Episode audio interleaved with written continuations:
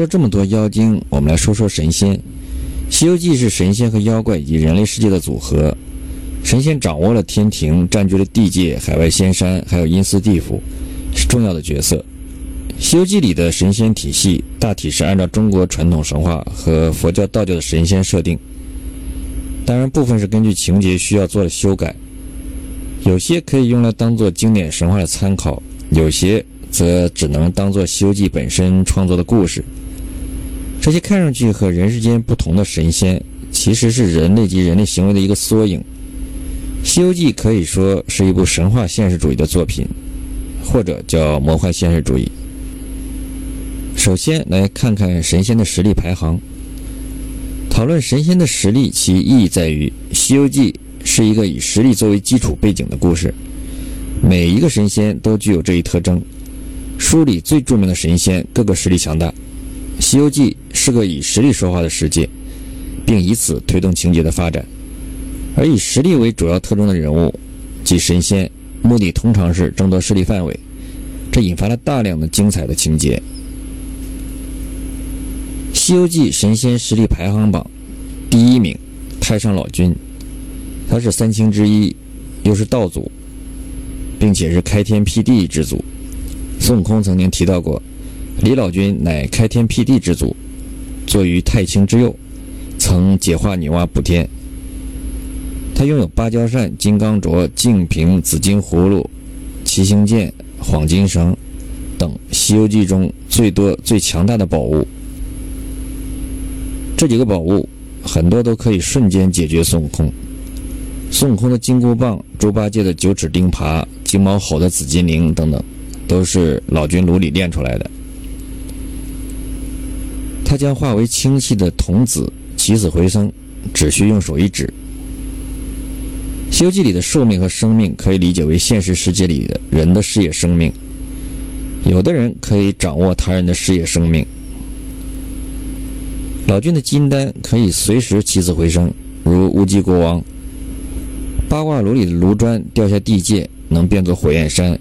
其手下徒弟童子法力高强，如烧银炉的童子银角大王，将孙悟空压得七窍喷红，差点丧命。青牛让孙悟空自己，包括所有请来的帮手，全部大败而归。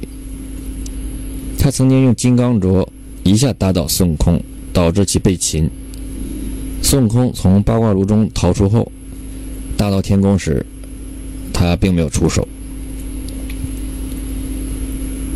第二名，如来，如来又名释迦牟尼尊者，是佛祖，佛门的领袖，法力无边。一掌降服孙悟空，制作出来的金箍可以完全降住孙悟空，包括红孩儿和黑熊精等等。钵盂也是法宝，曾降服过六耳猕猴，用计降服过大鹏，是取经的发起者。门下的弟子包括观音、地藏王、文殊、普贤菩萨等，法力广大。第三名，菩提祖师。菩提祖师从未显现过身手。但他精通三教，只教了三年的徒弟孙悟空是齐天大圣和斗战胜佛。菩提祖师最起码能够渡劫不死，还会天罡三十六、地煞七十二变。孙悟空会的武艺筋斗云等等法术，当然都是他教出来的。但他在孙悟空学艺之后，再没有出现过。第四名，观音菩萨。《西游记》中的七佛之师观音菩萨，手中的玉净瓶可以装海，净瓶中的水能放能收。和太上老君斗法时，曾略胜一筹。能医活人参树，杀妖精时只需念诵几句，死得去活得住。还可以用莲花作为厉害的兵器，但也不敢接近蝎子精。不能分辨六耳猕猴，收红孩儿使的是计谋。在六耳猕猴之后，没有出过手，除了收回自己的坐骑。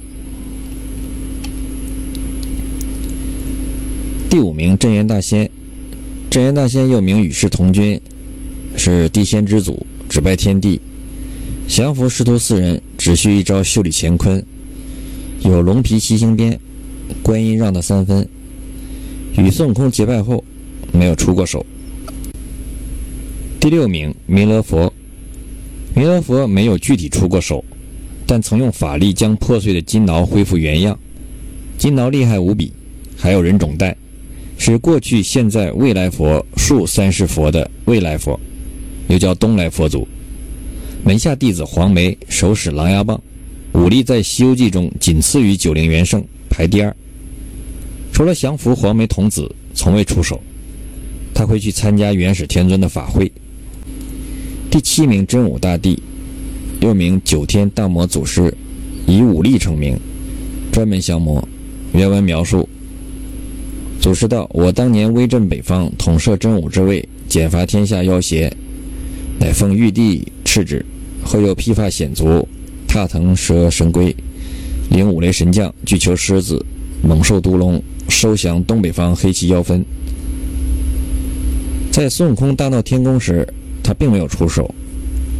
后来请他帮助降服弥勒佛的童子时，也没有亲自出手。第八名九灵元圣，九灵元圣其实本来应该算是神仙，他是九头狮子精，武力超绝，一招捕获孙悟空杀生，是太乙天尊的坐骑。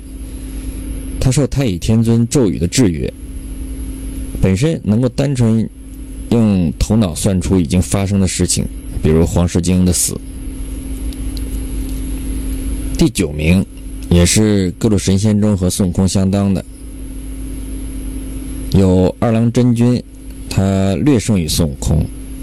另外，右圣真君左使王灵官和孙悟空武力不相上下。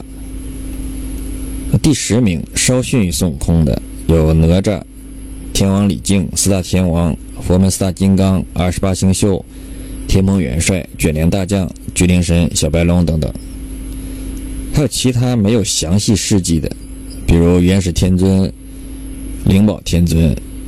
但灵宝天尊在道教经典记录里有三十六变和七十二化，还有太乙天尊，只说了他能用咒语收降九头狮子。另外还有骊山老母、文殊普贤、地藏王菩萨、灵吉菩萨。那灵吉菩萨有如来的定风丹和飞龙杖，还有国师王菩萨等。呃，国师王菩萨收降过水源大圣，但具体的武力没有详细交代。